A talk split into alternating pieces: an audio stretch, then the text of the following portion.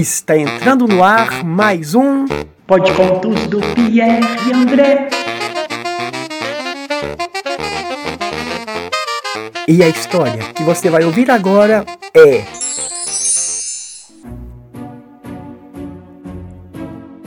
A Escola Azul, texto e ilustrações Renata Camargos, editora Adelante.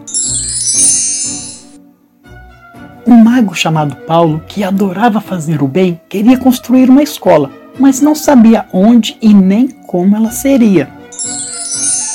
Porém, um dia, de passagem com sua vassoura voadora e sua fiel companheira, a coruja Carolina, passou por uma cidade divina e avistou um morro.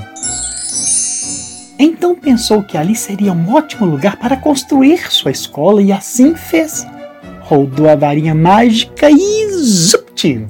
Num passe de mágica surgiu, no alto do morro, um lindo jardim e em seu meio um prédio magnífico com grandes portas e janelas. O prédio era azul, tão azul que suas paredes se confundiam com o azul do céu do alto do morro e ele se tornava invisível. Só as pessoas de bom coração conseguiam vê-lo. Logo depois, Mago Paulo pediu que a coruja Carolina levasse uma cesta cheia de cartas, convidando somente as criaturas mais especiais do reino da magia para trabalharem na escola azul. Mago Paulo era querido e admirado no mundo da magia por sua bondade e sabedoria. Na data marcada, quando o sol começou a acordar, Várias fadas, magos, dragões, cavalos alados e gnomos começaram a subir para o alto do morro. Lá chegando, ficaram admirados com a beleza do lugar, mas ainda faltava o principal: as crianças. O mago então balançou novamente a varinha mágica e zupti! E a escola começou a brilhar o brilho pulsava, era o brilho da sabedoria que foi atraindo crianças em direção ao morro da escola azul. A escola era mesmo mágica. A criança que nela entrava saía sabendo ler, escrever, cantar, brincar, amar e respeitar. O mago Paulo, satisfeito, montou em sua vassoura voadora e se foi, deixando Carolina a coruja para cuidar de sua criação.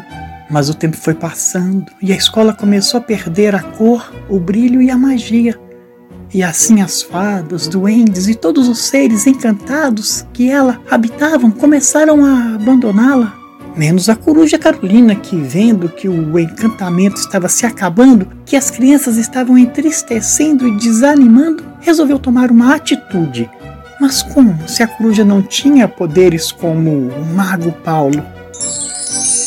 Então ela teve uma ideia. Novamente encheu uma cesta de convites e os entregou, mas desta vez às pessoas comuns que moravam nas proximidades do morro da escola. A coruja ficou ansiosa e preocupada esperando, mas ela sabia que só as pessoas de bom coração encontrariam a escola. Na data marcada, elas subiram o morro para ajudar Coralina. O primeiro passo foi pintar a escola de azul, mas outro tom de azul. E depois, essas pessoas comuns tornaram-se professores, jardineiros, serventes, secretárias e diretores. Assim, a escola voltou a ser a escola azul, feliz e cheia de magia. E as crianças voltaram a aprender. A coruja Carolina desapareceu. Não se sabe ao certo para onde foi. Mas alguns dizem que para encontrá-la é só procurar com muito cuidado em meio às páginas de um livro infantil. E essa história entrou pela porta da sala e saiu pela janela. Se você gostou, aguarde a próxima. Quem sabe mais bela.